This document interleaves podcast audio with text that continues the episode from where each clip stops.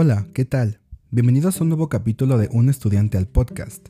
En esta ocasión, en este capítulo, hablaremos de un tema en donde trataremos de explicar de una manera más concreta, más resumida. Eh, en esta ocasión, la materia a la que se dirige este tema es lenguaje y narrativa, y hablaremos de un tema en específico que es narraciones multimedia, espacios digitales de la narración. Iniciaremos hablando sobre una introducción lo que es lenguaje, multimedia y narrativa, y de ahí desglosaremos. Comenzamos.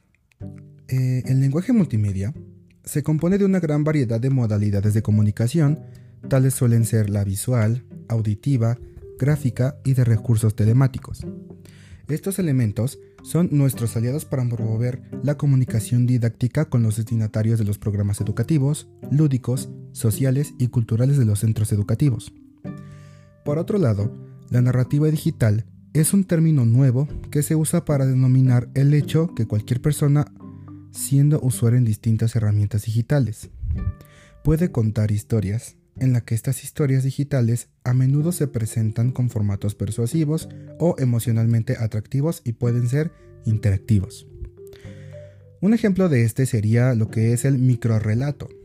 El microrelato es una narración que contiene pocas palabras. Este tipo de textos suele recurrir a la elipsis para provocar una sorpresa, es decir, que elimina ciertos elementos del, discurso sin que se resienta el sentido de lo narrado. Mientras que los cuentos tradicionales suelen estructurarse con una introducción, un nudo, un desarrollo y un desenlace, los microrelatos apelan a un esquema más acotado, el clímax llega con algo sorpresivo o un giro inesperado. La convergencia digital ha modificado y expandido las formas de narrar, especialmente en cuanto al tipo y el nivel de participación que podría tener el usuario. Cabe resaltar que las redes sociales contribuyeron en los últimos años en un auge en el microrelato. Asimismo, los blogs se han utilizado como espacios colectivos de narrativas cotidianas, en donde los usuarios se les permite interactuar. Tal es el caso de Facebook, que implementó las historias colaborativas. En este tipo de historias colaborativas, en las que todos los miembros del grupo pueden participar, funcionarán con un hashtag privado para que varias personas puedan agregar contenido, pero solo los involucrados puedan verlo. Es decir, el contenido se mostrará de forma privada solo para las integrantes de dicho grupo. Tenemos que entender también que en la narrativa digital existe un estilo al momento de narrar.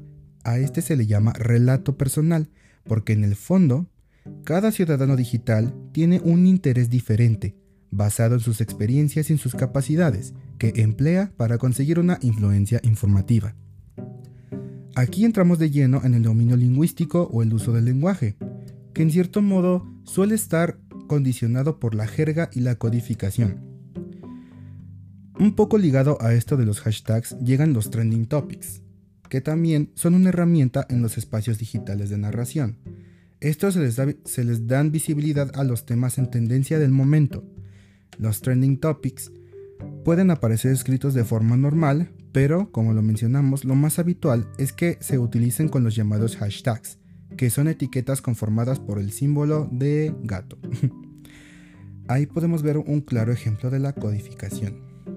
En conclusión, sin duda alguna las narrativas multimedia se convertirán en una herramienta fundamental para la educación, tanto en el ámbito literario como en el científico o en el social.